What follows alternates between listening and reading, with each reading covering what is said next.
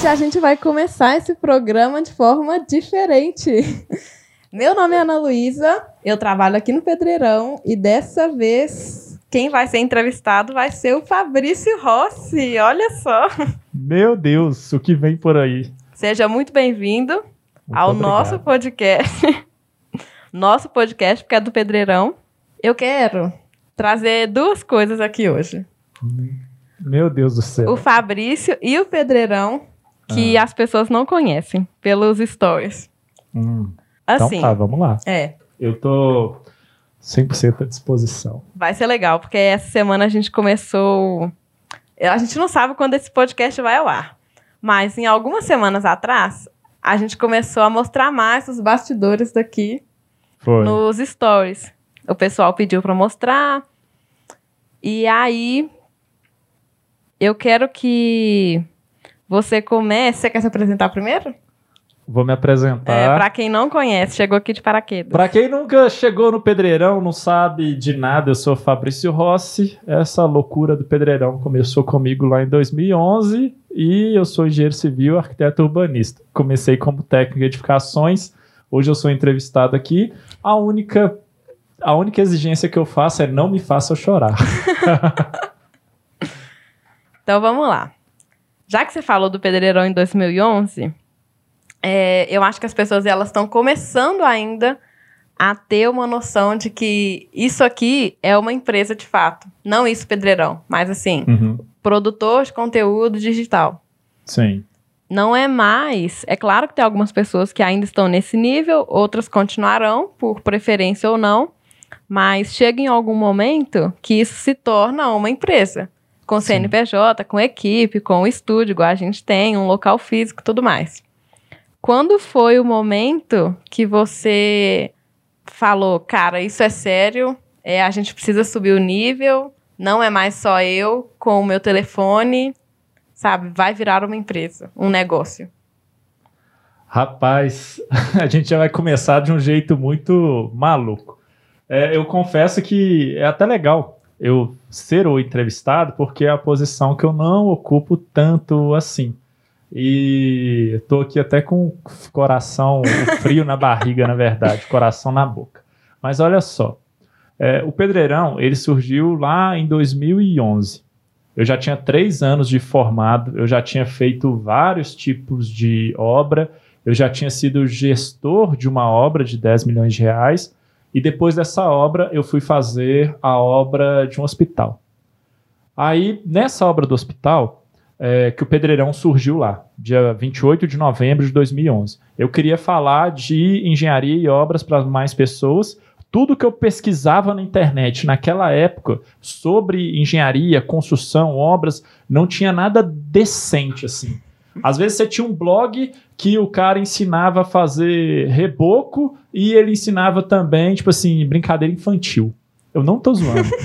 O cara às vezes ensinava telhado, só que ele ensinava como consertar o pneu da moto. Então eu falei assim, cara, não é possível, não tem nada de qualidade. Você pesquisava foto, não ia ver a foto, nada de qualidade. E acaba que eu sempre eu vim desse, dessa parte de educação, quando eu já dava aula para mestre de obras e tudo mais. Mas para eu não delongar muito nessa história, é o seguinte: quando que tudo isso que o Pedreirão já produzia, a gente chegou e falou assim: olha, agora isso é um negócio, isso é uma empresa, nós somos produtores de conteúdo. Foi só no final de 2015 e início de 2016. Porque aconteceu um negócio muito maluco. É, no final de 2015, início de 2016, o Pedreirão já tinha me custado de 80 a 90 mil reais. Então, o que acontece? Eu não trabalhava de graça no Pedreirão. Porque trabalhar de graça é quando você trabalha de graça. Eu fazia filantropia. Aham. Filantropia é quando você tira dinheiro do seu bolso para bancar uma parada. Só que eu não sabia nada de vendas, eu não sabia nada de como monetizar aquilo. E aí é, aconteceu que já estava ficando caro demais para manter, tá? E não ter faturamento. E o site do Pedreirão, que é onde tudo começou e é onde tem a maior quantidade de conteúdo, por sinal, ele tinha sido hackeado, gravemente hackeado, o site estava fora do ar e foi uma loucura para conseguir recuperar. E aí tinha o Instagram estava crescendo e tinham muitos Instagrams que eles estavam copiando o conteúdo do Pedreirão, tirando a logomarca do Pedreirão e postando como se fosse deles. E aí, tipo assim, o pessoal tava usando e falando que eles eram os grandes produtores de conteúdo, que eles eram os reis da engenharia na, no, no Instagram. E aí eu fui ver aquilo e aí eu tinha só dois caminhos para tomar. Caminho um, ou eu desistia daquilo tudo que eu tinha criado lá em 2011, então já tinha quatro anos e tudo mais, ou então, tipo, eu arregaçava as mangas e recuperava o site e recuperava tudo e fazia isso realmente virar um negócio, tipo, cara, vamos parar de brincar e agora a parada ficou séria? Na época existia muita gente fazendo isso? 2015? Já acho que sim, né? Não tinham muitas pessoas fazendo como hoje, mas assim, vamos dizer que no Instagram, que é a rede social do momento, pelo menos quando a gente está gravando aqui esse podcast, tinha uns 30 perfis no Instagram que já começavam a falar de engenharia. Uhum. Não eram muitos. Hoje deve ter, tipo assim, 30 mil. Sim. Né? E aí, alguns desses 30 e um principal tava fazendo isso. Aí eu falei assim: é mesmo? Então tá. Então agora é comigo. Aí eu decidi recuperar todo o que já tinha sido construído no Pedreirão e fazer isso virar um negócio. Então foi realmente a partir do final de 2015. Só que só um detalhe, foi a partir do final de 2015, mas até eu conseguir consertar tudo é. e voltar com a parada já foi meados de 2016.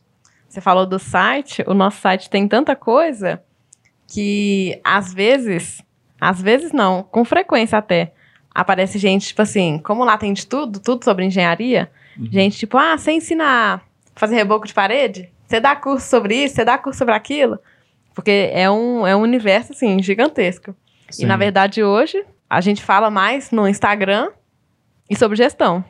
Mas as pessoas ainda chegam muito no nosso site e acham que a gente ensina tudo que está lá. É Te muito chama legal. no WhatsApp e pergunta se ensina a fazer reboco. Sim. Sobre estrutura metálica. Todo mundo quer. Nossa, se a gente fosse ensinar tudo que está lá. É. Eu. Quando o Pedreirão surgiu no, como o, o site, então, lá tem conteúdo tanto para engenheiros e arquitetos, tem conteúdo tanto para estudantes, só que na época eu falava assim, eu quero ter um conteúdo também para o cara que ele vai construir, reformar, e ele não sabe nada e ele fica perdido. Sim. Então, tem esse conteúdo no site, o site do Pedreirão, ele é um híbrido, só que hoje o Pedreirão negócio, o foco dele é engenheiros e arquitetos e a gente tem o foco em gestão de obras. Aí a gente passa por orçamento, passa também por planejamento e tudo isso de gestão. Mas é, sempre aparece um perguntando: você vende a telha, né? Cara, telha. É, tem isso também. É, porque. E eu costumo dizer que lá no, no site do Pedreirão tem um curso técnico de edificações de graça. E tem mesmo. Né?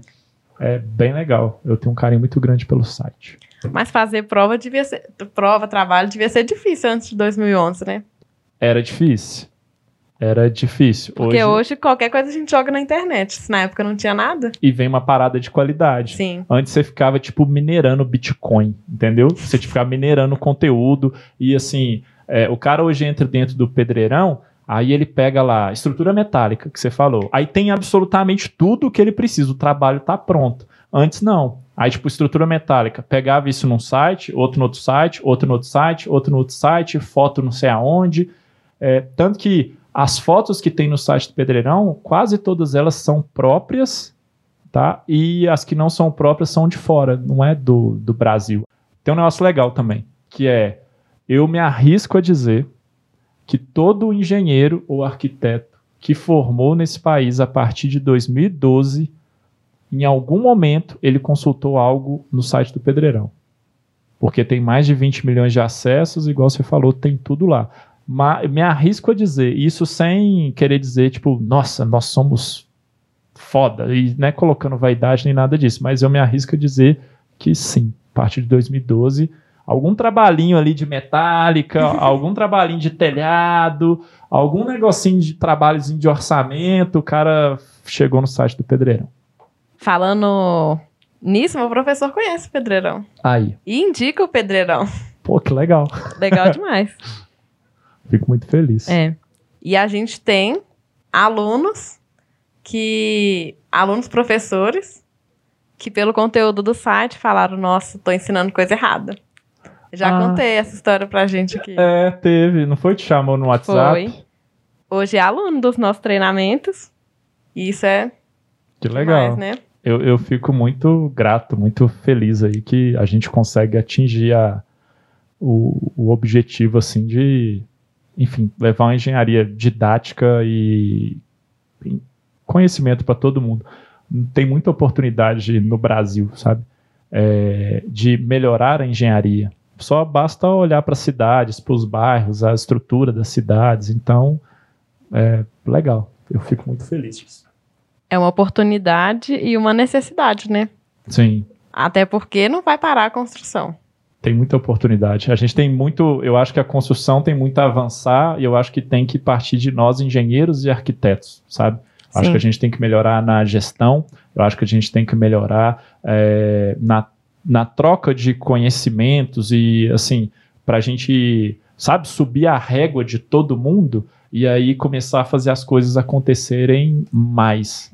É isso que eu vejo e me ajuda muito nisso as experiências de fora, assim, quando você vê como que são as cidades fora do país, você fala assim, poxa, eu quero que a minha seja assim também. A diferença é muito grande? É. E, mas em quê? Em qualidade? Aí pegando, por exemplo, as cidades dos Estados Unidos, a estrutura viária, a forma de você locomover pela cidade, é, as pessoas moram mais espalhadas, então as pessoas moram mais em casas. Então você fala assim, pô, o Brasil é um país continental. Por que, que a gente precisa de morar todo mundo junto dentro do centro em um monte de prédio, tipo se a gente estivesse no Japão? Então a gente tem um país extenso, igual os Estados Unidos, só que a gente mora aglomerado como se a gente, o nosso território fosse do Japão. Aí você fala assim, pô, Fabrício, por que isso? Porque a infraestrutura ela não é ampla pela cidade. Aí todo mundo quer ficar perto de onde tem infraestrutura, É que é mais perto do centro. É. Porque não tem um metrô que o cara sai lá da periferia para ele ir para o centro. Já nos Estados Unidos, não. Como tem essa estrutura, aí o cara tipo assim, não, você pode morar espalhado, que você pega o metrô, 20 minutos você está no centro. Já na China, é, se você pegar cidades chinesas no final dos anos 80, início dos anos 90, né? Pode, vamos pegar nos anos 90 para a gente ficar assim bem com, com um tempo, período de curto, um período de tempo curto. E se você chega hoje em 2020, a gente- 2021, a gente está gravando esse podcast no início de 2021, as cidades elas foram transformadas. Então, assim, ah, é, transformadas como? Não, cara, derruba e faz de novo. E aqui no Brasil eu vejo que a gente tem uma resistência muito grande. Às vezes a gente tem, assim, aquela rua toda torta, toda estreita e tal, e tipo assim, não, não pode derrubar porque não tem para onde levar essas pessoas, ou então não tem como tirá-las daqui. Aí, tipo assim, tenta ir dar uma largada na pista, mas ela continua toda sinuosa.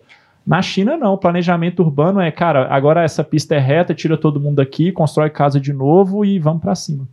A rua é estreita, mão dupla e ainda estaciona dos dois lados. Exatamente. Aí, assim, cara, que maluquice, velho. É.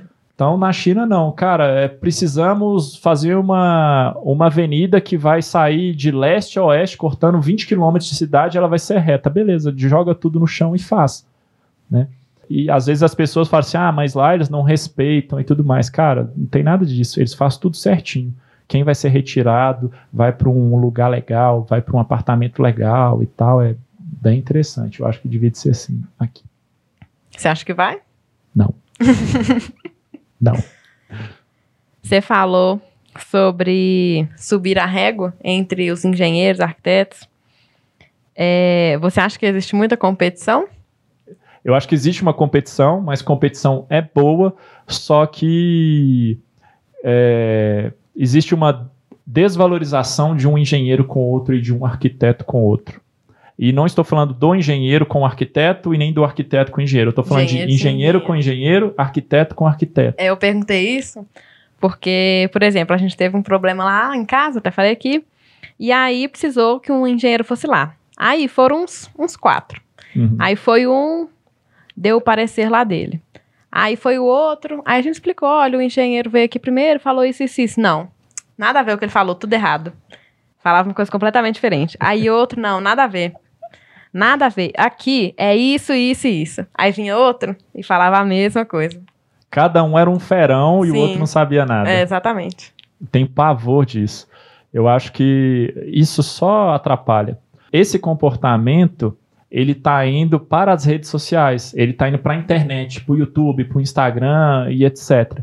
Então, por exemplo, é, caiu um prédio numa cidade tal. E no ano, ano passado, por exemplo, caiu um monte de prédio aí no Brasil e a gente teve um monte de problemas de engenharia. Cara, a hora que acontece e as pessoas descobrem, sai todo mundo postando. Aí sai todo mundo postando, aí sai um monte de gente falando: aconteceu, foi isso, isso, isso, meu Deus, mas que erro foi esse e tal. Aí sai todo mundo julgando. Como que o engenheiro deixou isso acontecer? É, e aí sai todo mundo descendo a lenha. E, cara, é, a gente nunca postou isso. É. E a gente nunca nem vai postar. Por quê? É, a, a gente sabe que, entre aspas, tá? Notícia ruim viraliza muito mais rápido e dá muito mais audiência. Só que por trás daquilo tem um engenheiro, tem uma construtora, às vezes tem vítimas. Então, assim, eu acho que não é legal também ser o engenheiro de obra pronta Aham. caiu um prédio ali, a gente vai, imagina, pedreirão aqui, a gente tá aqui fazendo esse podcast. Aí a gente faz esse podcast. Olá, aqui é o Fabrício e a Ana tá comigo. A gente vai analisar absolutamente tudo sobre o prédio que caiu da construtora ABC na cidade XYZ. Podre, entendeu? Que comportamento é, jamais, sabe? Jamais eu acho que a gente deve ir por esse caminho aqui. E aí tem essa competição. É, sabe onde tem muita competição de engenharia, assim, e de arquitetura? Se você fizer uma obra com fiscalização. Então, eu já fiz N obras com fiscalização, e para quem não entende, assim, o que, que é uma obra com fiscalização? Imagina um cliente que não entende nada de obra. Exemplo, uma mineração. O foco de uma mineração é explorar minério. Aí essa mineração tem que expandir, né? E ela precisa de obras de edificações, obras civis. Aí ela vai contratar uma construtora. Só que ela contrata também uma outra empresa de engenharia para fiscalizar essa construtora. Cara, praticamente, para eu não generalizar, mas assim, 90% das obras onde tem a fiscalização viram uma guerra Briga na de quem executa com quem fiscaliza. Porque é um com o ego mais alto que o outro, é uma confusão. E aí, de todas essas obras que você já fez, aqui no Pedreirão você fala muito sobre. Vou mudar de assunto completamente. Pode mudar. Sobre perfil profissional. Sim. Eu tenho duas perguntas. A primeira é quando você começou a trabalhar em obra, se tem alguma característica que você identificou nas pessoas ao seu redor que você trabalhava, que você não gostava, mas que você percebeu que você tinha também. E que você teve que mudar. Legal. E difícil. Ah, essa característica é a grande maioria esmagadora das pessoas no mundo do trabalho, assim, no, no mundo corporativo, no seu trabalho, em qualquer nível, qualquer nível, é, as pessoas elas não querem resolver o problema. Elas querem bascular o problema. As pessoas ficam muito tempo ocupadas e são pouco produtivas. Eu, eu via isso muito no início, eu ficava assim, poxa, mas que coisa maluca. Então eu via gente que não, não queria, é, ficava enrolando. E eu falava assim, cara, mas que. Por que, que essa pessoa tá fazendo isso? Tá? Então é isso que eu via no início. E eu não queria. Eu Tanto acho que isso é. Essa questão de se manter ocupado é cultural. Porque a gente aprende que para você ganhar dinheiro, você tem que trabalhar mais. Você Uhum. trabalhar mais, você vai ficar muito ocupado.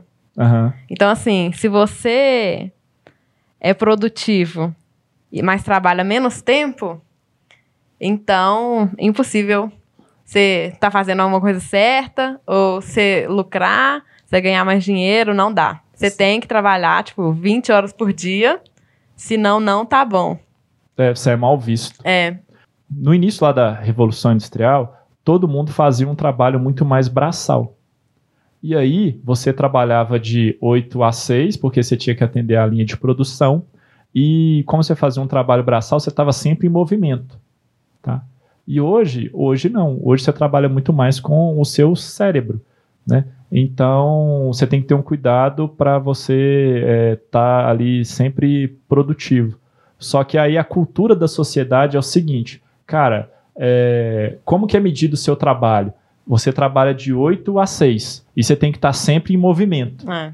Entendeu? É um negócio muito louco. Beleza, eu acho que horário ainda é algo importante, sabe? Pelo menos para você ter uma, uma, uma a arte de fazer aquilo sempre e tudo mais, mas você não precisa de ser exatamente fixo com isso e você tem que estar o tempo todo se perguntando: eu estou é, ocupado ou eu estou produzindo? É. ocupado ou estou produzindo?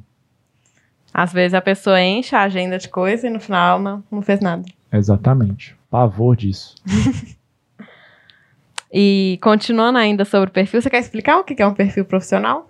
Ah, Para quem não entende ainda, nunca ouviu falar, a gente nunca ouviu a gente falar sobre isso. Perfil profissional é o seguinte: quando a gente é, começa a nossa carreira, e aí é para qualquer pessoa, você ainda não tem uma, uma maturidade profissional e você ainda não sabe como se comportar. E aí você precisa de se ligar nisso para criar o seu perfil profissional, que é, cara, quais são as características boas que você vai identificando nas outras pessoas e você quer para o seu perfil e quais são as características ruins que aquela pessoa tem e você quer manter longe disso. Graças a Deus eu descobri isso há tempo. Foi meio, foi no início da, da minha carreira, mas eu passei por duas outras obras que foram um pouco danosas, né? Eu já tinha uma inclinação de querer entender assim, cara, eu acho que isso não precisa ser assim. E aí quando eu aprendi essa coisa de criar perfil, perfil profissional, isso ajudou muito eu ter um amadurecimento rápido aí na minha carreira, curva de crescimento, isso é muito importante. E o que é que você desenvolveu de característica boa? Ó, é, para você criar seu perfil profissional, é mais por comparação. O ser humano, a gente aprende quase tudo por comparação. Sim. É tipo assim, você vê uma pessoa fazendo um negócio legal, aí você vai e passa a fazer aquilo também. É tipo, uh, ah, alguém que sabe jogar videogame. Aí o cara sabe jogar aquilo, você fala assim, cara, me ensina. Aí ele vai e te ensina, e aí depois que você aprende um certo, né, pelo menos um nível básico, depois você, você básico ou médico, aí depois você consegue ir para um nível avançado. O que, que eu fazia no início? Eu pegava as características boas dos gerentes, diretores, engenheiros mais experientes, aí eu observava e assim, nossa, velho, a Ana tem uma característica legal, eu quero isso para mim. Aí tinha um diretor, falou assim, pô, esse diretor tem uma característica legal, eu quero isso para mim. Aí eu ia trabalhando isso, porque é um processo. É. E o que era característica ruim, eu identificava também, tipo assim, cara, eu não posso me comportar assim. Características boas que eu que eu aprendi foram é, capacidade de tomada de decisão. Se você tiver que tomar uma decisão de algo, tome, não fica enrolando, porque não é isso tá? Não é isso que vai te levar para um, um nível melhor.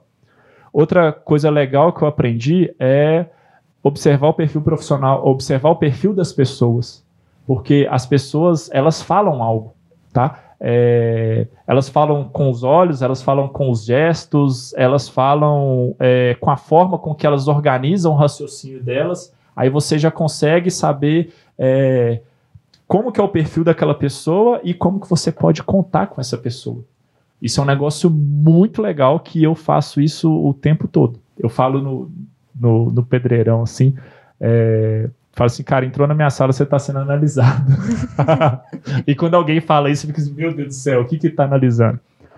E características ruins, que é, eu já trabalhei com gerente de contrato muito centralizador, só que quando eu trabalhei com esse gerente de contrato, eu já tinha um certo, eu já tinha um nível de experiência que eu já identificava, tipo assim, cara, ele é assim mesmo e eu já sabia que eu não queria aquilo para mim e, tipo, deixa acontecer. E outra que é querer brigar com todo mundo o tempo todo. Eu trabalhei com um gerente de contrato que ele queria brigar com todo mundo o tempo todo. Aí o clima da obra virava uma bosta e todo mundo tinha medo de conversar com ele. Entendeu? Era uma bosta. Eu aprendi sobre sobre liderança, né? Mas aí a gente acaba aprendendo sobre comportamento e tudo mais. Uhum. O tipo de pessoa que você quer ser, o tipo que você não quer ser. No meu técnico de edificações. Uh. Eu tive gestão de equipe, gestão de pessoas, alguma coisa assim. Aham. E a vida, eu sou muito direta. Só que eu era direta, grossa e briguenta. que legal. É, hoje eu só sou direta. Aí, tá vendo? Mas, pois é. E aí foi lá no meu técnico, então tinha, sei lá, 14, 15 anos. Não, mentira. 16, 17. Que eu identifiquei, graças a Deus foi desde cedo, que eu era muito briguenta. Eu falava, cara, eu nunca vou conseguir atuar com, como engenheiro. Porque eu brigo com todo mundo, eu quero bater em todo mundo. e aí, desde lá, eu já cortei a asinha. Mas me ajudou muito, isso é muito importante. É legal. Não sei se acontece com você. De vez em quando aparecem uns resquícios do que, que a gente não quer no perfil da gente. Sim. E aí você tem que falar assim, não, fica, fica longe e tal. Acontece isso comigo também. Você percebe muita diferença em questão comportamental, primeiro, Sim. de quem formou na sua época e quem forma agora, dos recém-formados atuais? Não. Você E acha que falando, tipo assim, coisa? não. Eu achei que você ia falar que sim. Não. Eu vejo que a galera.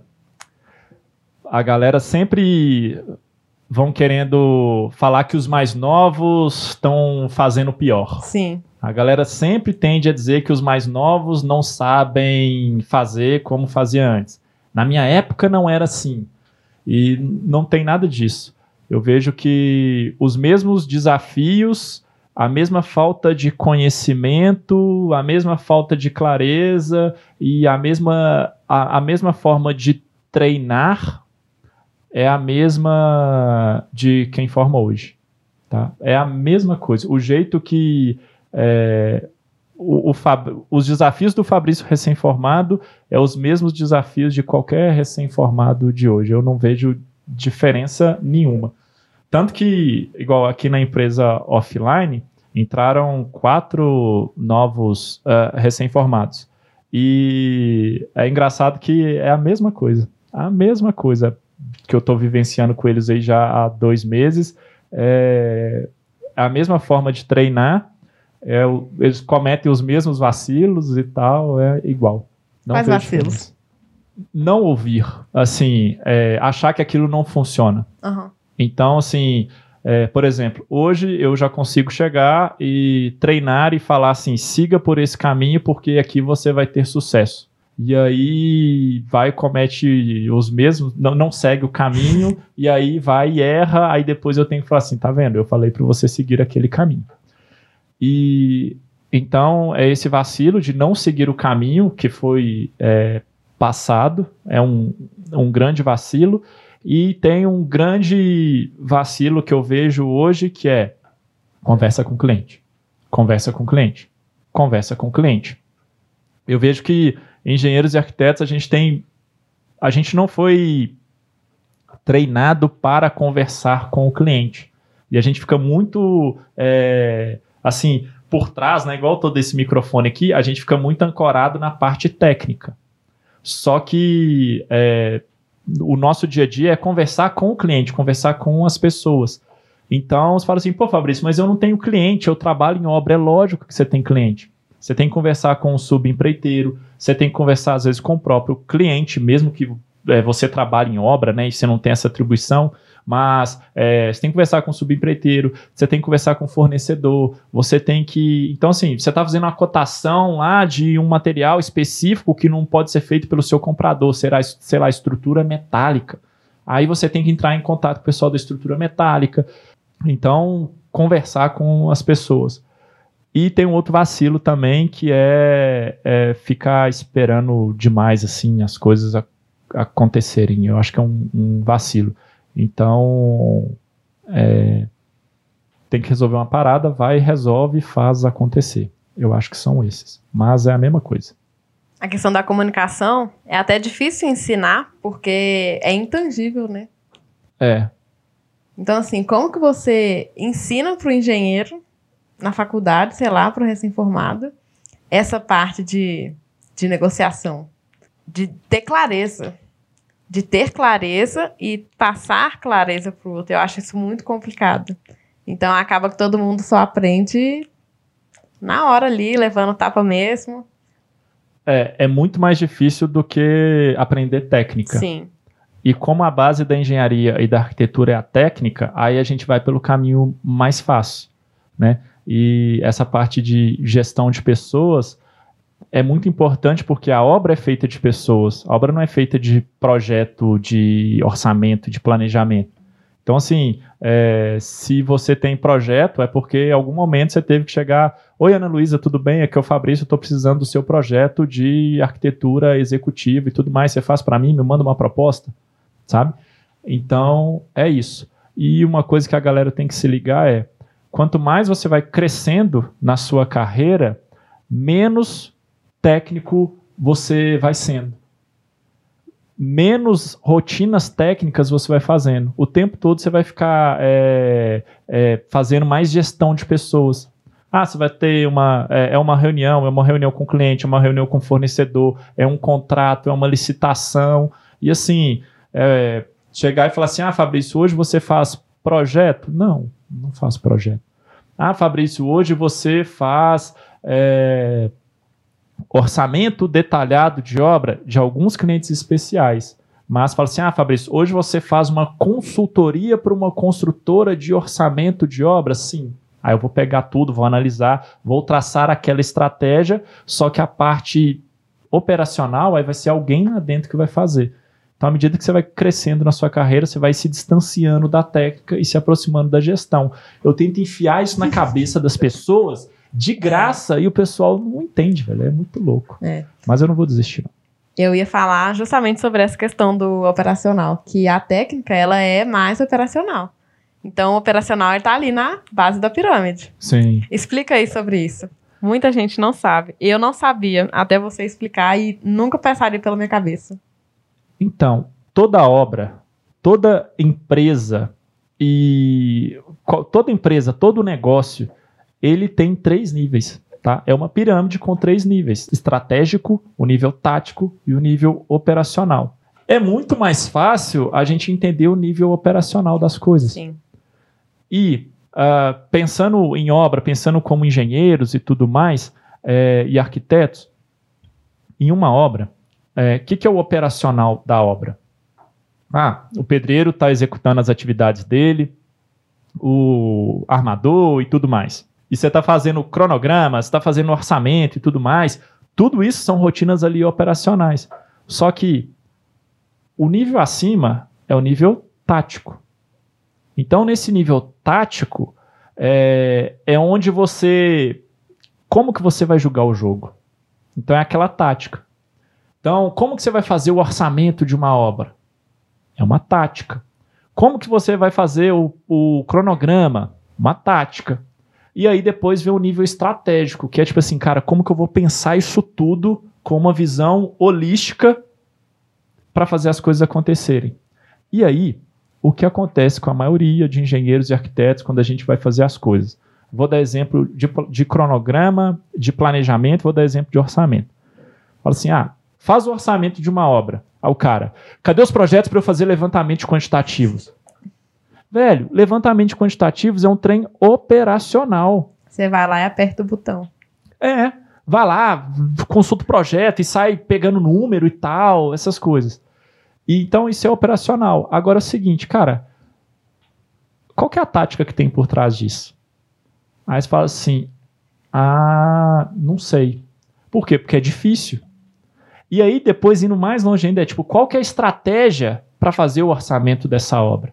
Então, a forma de pensar tudo que vai ser feito, principalmente engenheiros e arquitetos, quem tem cargo de gestão, quem tem o próprio negócio e, e tudo mais, é você primeiro elabora a sua estratégia, essa estratégia você desmembra em tática para depois falar o que, vai ser o operacional.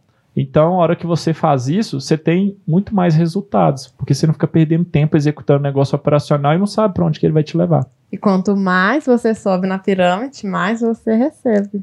Exatamente. Eu tento explicar isso para as pessoas e ninguém entende, porque hoje, você até falou isso hoje, é, todo mundo acha, todo mundo quer empreender, ter seu próprio negócio, e acha que esse é o único caminho para ganhar dinheiro. É. E aí, às vezes eu ainda bato na tecla de tentar explicar que às vezes você só precisa subir de nível. Você tá ali na base, é por isso que você tá recebendo pouco. Se você Sim. subir, às vezes, tipo assim, o cara ele não quer sair da empresa, mas ele acha que ele só vai conseguir receber mais se ele sair e abrir a própria empresa. E aí eu fico, não, gente, sobe de nível, sobe de nível, sobe de nível. Exatamente. Isso é muito legal porque eu tenho uma eu tenho até uma responsabilidade social do Fabrício, porque é o seguinte, parece que a partir de 2016, quando explodiu esse negócio de negócio online, negócio no Instagram, parece que empreender é fácil, rápido, é tudo maravilhoso. E aí tem o vencedor de 28 anos. Tenho 28 anos, trabalho pouco, ganho muito, ando no carro importado, tenho jato e avião, né? E tenho um barco e passo três meses do ano de férias. Dezembro eu acho que janeiro. 28 anos ainda tá tarde, viu? Já? É, Eu tô ficando tiozão, É. velho. Eu tô na crise da meia-idade. eu chuto uns 24 aí. 24. Então, o que que rola? Primeiro, para você empreender, você tem que ter uma. Vai te exigir. E aí, vamos focar na empreender na engenharia e na arquitetura. Vai te exigir conhecimentos que vão muito além do que ser um excelente engenheiro ou um excelente arquiteto. Então, assim, cara, Fabrício é um engen- excelente arquiteto, Fabrício é, ou Ana Luísa, né, faz projetos maravilhosos. Aí, tipo assim, não, então eu vou abrir a minha própria, meu próprio escritório de arquitetura e não sei o que lá. Tipo, você vai ser exigido outras coisas que vão muito além do que só fazer projeto. E a parte comercial? É. Você vai vender para quem? Tá? É, como que apresenta a proposta? Como que vai ser seu fluxo de caixa? Qual que vai ser sua equipe? É, como que você vai pagar os impostos, os encargos? É, como que você chega até esse cliente? Então você começa a ser exigido num nível muito maior. A mesma coisa engenheiro. Assim, cara, sou engenheiro. Ah, vou construir um prédio. É mesmo? Vai construir um prédio. Beleza. Aí ou então você fala assim: ah, eu sei construir prédio, né? Fez lá o primeiro prédio. Então agora eu vou ter uma construtora. Cara, beleza. Você construiu o prédio. Aí tá. Como que você vai conseguir terreno? Né? Que é banco de terrenos. Aí, como vai ser seu fluxo de caixa dessa obra? Quais são os funcionários que você vai ter? Quais são as parcerias? Quem que vai executar? Então, aí você precisa tá esse cara todo estratégico. Capital de giro. Muita gente nem sabe o que é capital de giro. É. E aí, é aí que começa a doer. E dói, e dói pra caramba. E o empreendedor, você tem que tomar um monte de decisões, porque você tem que dar o caminho, né? E na hora que você tiver que tomar as decisões mais difíceis da- do seu negócio, você vai estar sozinho. Ninguém vai te ajudar, entendeu? Ninguém vai te ajudar. E aí você tem que aprender a lidar com isso também. Então é uma responsabilidade muito grande que eu tenho de empreender, não é fácil e não é a única, a única solução. Parece que no Brasil hoje só ganha dinheiro quem empreende. Enquanto é, o cara pode ser gerente de um contrato e ganhar 30 mil reais por mês, o cara pode trabalhar no pedreirão e ganhar 30 mil reais por mês. O meu sonho é ter alguém no pedreirão que ganha 30 mil reais por mês. Chegaremos lá. Sabe por quê? Olha que louco. O dia que tiver, se tiver pessoas no negócio que ganham muito, quer dizer que o negócio ele fatura muito. Sim. Quer dizer que ele tem uma estrutura robusta e quer dizer que ele vai perpetuar no tempo. Essa é a diferença do negócio. É, antigamente, os negócios eram criados para, tipo assim, cara, fazer o dinheiro todo pro dono, entendeu? E não é isso. A parada é, chega um momento que o, o dono, é, se o negócio estiver muito estruturado, ele vai sair de cena. É por isso que, já viu quando o negócio fica muito robusto, o dono vira presidente do conselho administrativo, porque tem um outro presidente, tem um CEO, tem uma estrutura toda lá que ele só vai lá para tipo compartilhar a experiência dele. É verdade.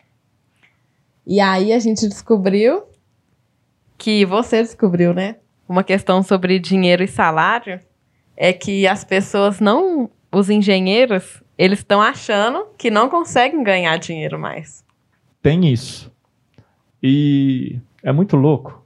Tem muita coisa que acontece aqui no, no Pedreirão, que eu vejo nas redes sociais, que eu tento mostrar pra galera de uma forma meio indireta. Às vezes eu não sou tão direto. E aí a gente está até mudando isso agora nesse ano, porque a gente está falando de umas coisas bem mais diretas, de uma maneira mais direta, não é ofensiva, é só uma maneira mais direta, para tipo assim, meu filho, acorda, que mundo que você tá, pelo amor de Deus. E eu tenho visto que parece que a maioria dos engenheiros na internet acha que eles vão ficar ganhando, eles vão ter cinco anos de formado e vão ganhar dois mil reais. Sabe? E a galera tá com o horizonte tá muito curto. E a galera às vezes não sabe que mais uma construtora vai precisar, igual agora que tem essa retomada da construção, é gerentes de contrato que sabem colocar os projetos, orçamento, planejamento debaixo do braço, ir para um terreno vazio e fazer aquilo virar obra e o cara recebe 25, 30 mil reais por mês, que seja 15, que seja 20, mas assim, a galera tá muito, o horizonte tá muito curto, o pessoal tá achando que engenheiro é igual às vezes aparecem uns concursos públicos aí, tipo assim, vaga para engenheiro civil, prefeitura da cidade tal. Aí tem lá, salário, 1912. e aí a galera meio que tá ficando desacreditada com a engenharia e o pessoal tá esquecendo o seguinte: ser engenheiro, ser arquiteto, não é igual vender água na esquina. Todo mundo pode vender água na esquina e não tem é, nenhum preconceito com, com quem vende. Se eu precisar ir ali e vender, eu vou agora.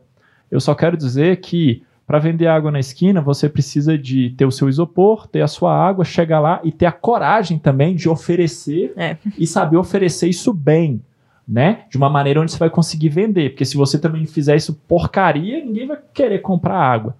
Mas, é, teoricamente, é, é, é só seguir esses três simples passos. Agora, chegar e falar assim: não, seja um engenheiro da obra de um prédio. Mas você tem que conhecer de orçamento, você tem que conhecer de é, planejamento, você tem que conhecer de gestão de pessoas, você tem que ter um embasamento técnico.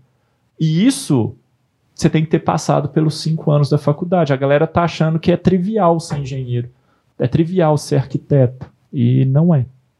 Eu acho que é porque o boom da construção passou em Uhum. algum momento. E aí as pessoas ficaram muito presas nisso de ah, não, a construção está saturada em crise. A construção está saturada em crise. Até hoje eu escuto isso. Aham. Sendo que as coisas já retomaram, aí já caíram de novo, aí retomaram de novo. Estão voltando, mas a pessoa ainda tá, não, construção civil é muito ruim. E Pois é. aí, às vezes, entra numa empresa, tá recebendo ali mais ou menos, e achava que ia, achava que ia ser muito, aí foi pro mercado, percebeu que não era tanto assim. E parou ali. Uhum. E aí é- só aceitou mesmo. É, tem muito isso, só que mesmo durante crises, a história do Brasil, ela mostra que a construção civil é cíclica. Ela Sim. tá em alta, tá em baixa, tá em alta, tá em baixa. Mas, por exemplo, ano passado eu recebi uma proposta para ser o gerente de uma obra e era um salário na carteira de 23 mil reais. E eu falei, não, obrigado, não quero, tá? É, eu fui convidado também para fazer uma entrevista, e esse nem na entrevista eu fui, que era uma para trabalhar com loteamentos, enfim, nem fui. Nem fui porque, enfim, o que faz sentido para mim é fazer o que, que a gente faz é, no Pedreirão hoje. Mas assim, tem um monte de oportunidades aí. É aquilo que você comentou, que é tipo assim, cara, você tem que expandir seu horizonte. É.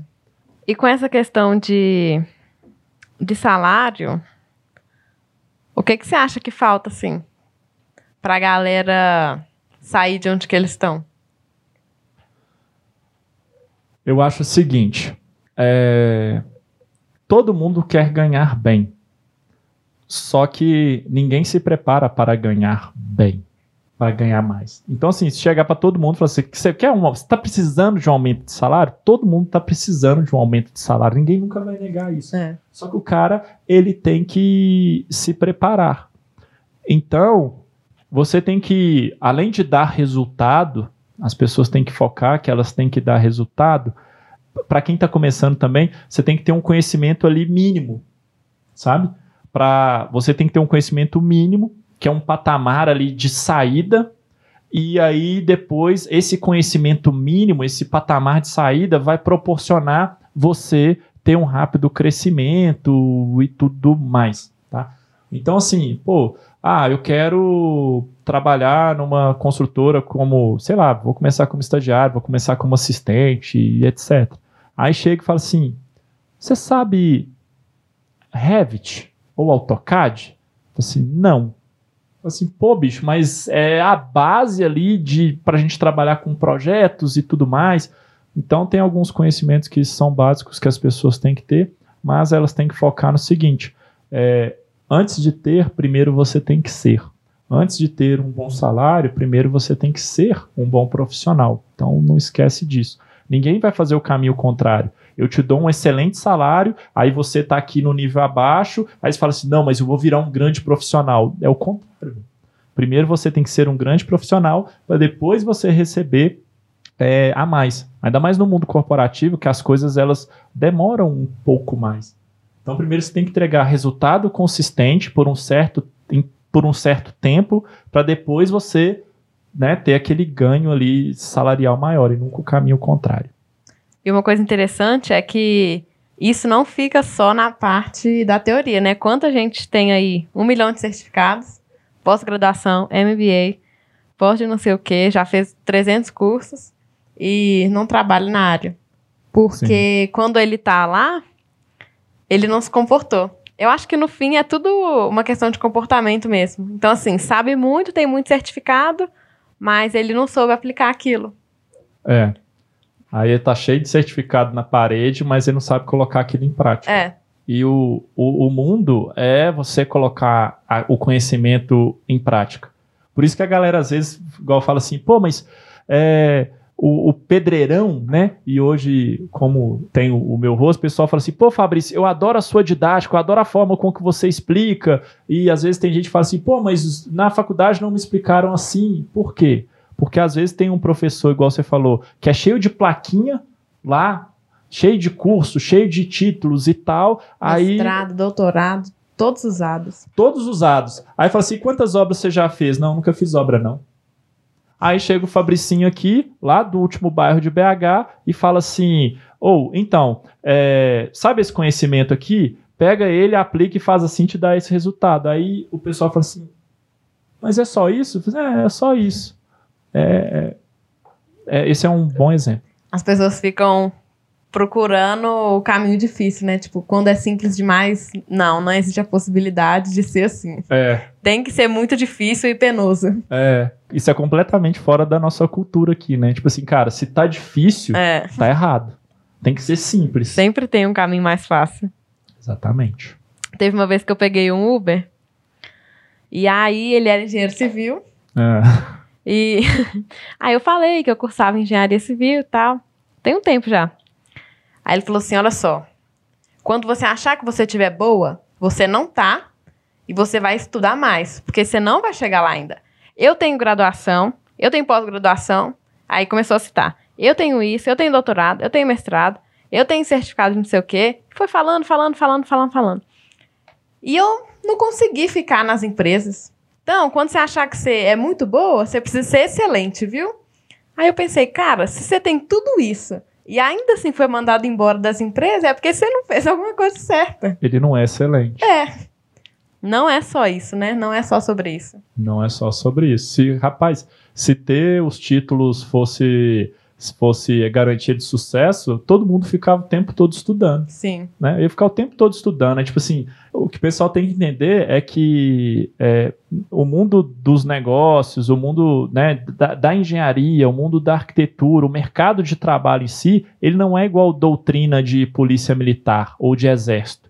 Né? Que tipo, qual que é o melhor cara do exército ou o melhor cara da polícia? Aquele que na farda ele tem um monte de coisinha pregada, entendeu?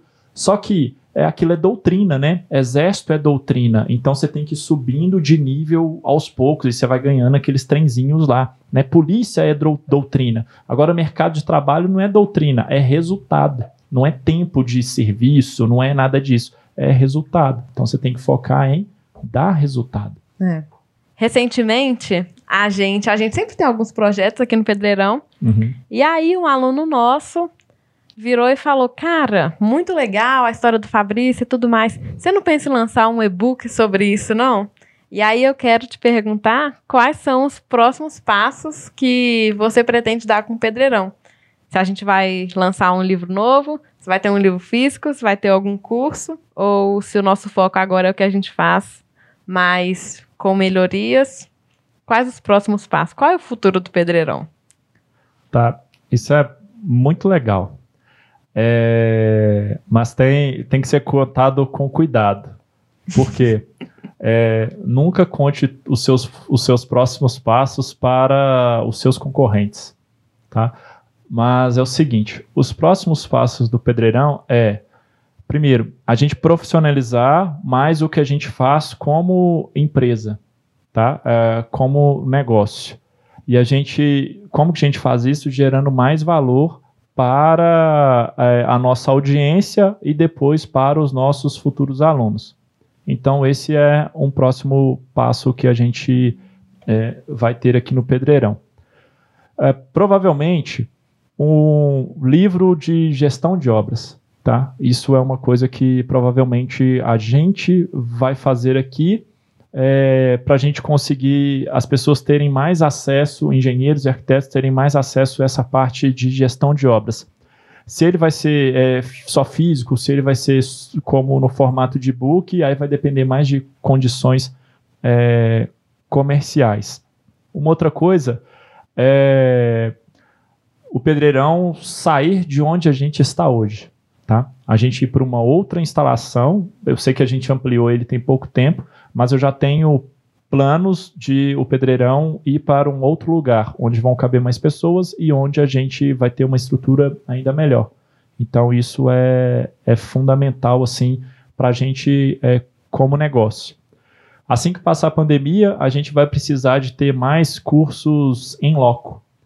Mesmo que o online ele funciona muito bem, é, e a gente consegue atingir gente de todos os lugares aí do Brasil. Então, assim, ah, o cara mora lá em Sinop, no Mato Grosso, o cara mora lá em Porto Velho e às vezes ele não consegue vir em Belo Horizonte, não consegue vir em São Paulo para é, ter um curso presencial com a gente, mas eu acho que a gente vai ter que ter mais uh, treinamentos presenciais e também evento. Tá? Uma coisa que a gente vai ter que é, fo focar em ter mais esse evento é, uns com os outros. As né? pessoas gostam de evento presencial ainda, né? É. Mesmo, principalmente por causa da pandemia, a gente ter migrado muita coisa para online, a gente sente falta disso. Eu sinto falta, eu gosto. Isso. É, o ambiente é diferente, você conhece pessoas novas, você fica animado. Eu Isso. acho muito legal. E a gente sempre recebe mensagem perguntando se vai ter os Isso. nossos treinamentos presenciais. E pra gente, então assim, pra quem acompanha a gente, pros nossos alunos, é isso. Agora, do negócio em si, aí a gente vai conversar fora da câmera. então é isso, minhas perguntas acabaram. É, você quer falar alguma coisa? Não. Recado final. Quero agradecer, foi muito legal estar aqui, muito legal ser entrevistado. Não é uma posição que eu estava muito acostumado, mas eu gostei demais, muito mesmo. Muito obrigado. Recadinho final do Fabrício é tem uma, eu adoro frases. Eu tenho um caderno de frases e uma das frases que eu gosto muito é: sonhos sem ação são apenas sonhos. Então, assim, cara, toma uma ação para você ir para cima, tá? Então vamos para cima sempre e é isso aí, tem que acreditar. Não sai sem deixar o seu like. Fabrício nunca pede like. É verdade, eu sou vídeos, ruim de like. E eu fico agoniada. Gente, dá o seu like, porque o, o YouTube ele entrega o vídeo para mais pessoas. Então, se você gostou disso, outras pessoas vão gostar também. Isso ajuda a gente, isso ajuda vocês. Isso aí. Muito obrigado. Até. Falou.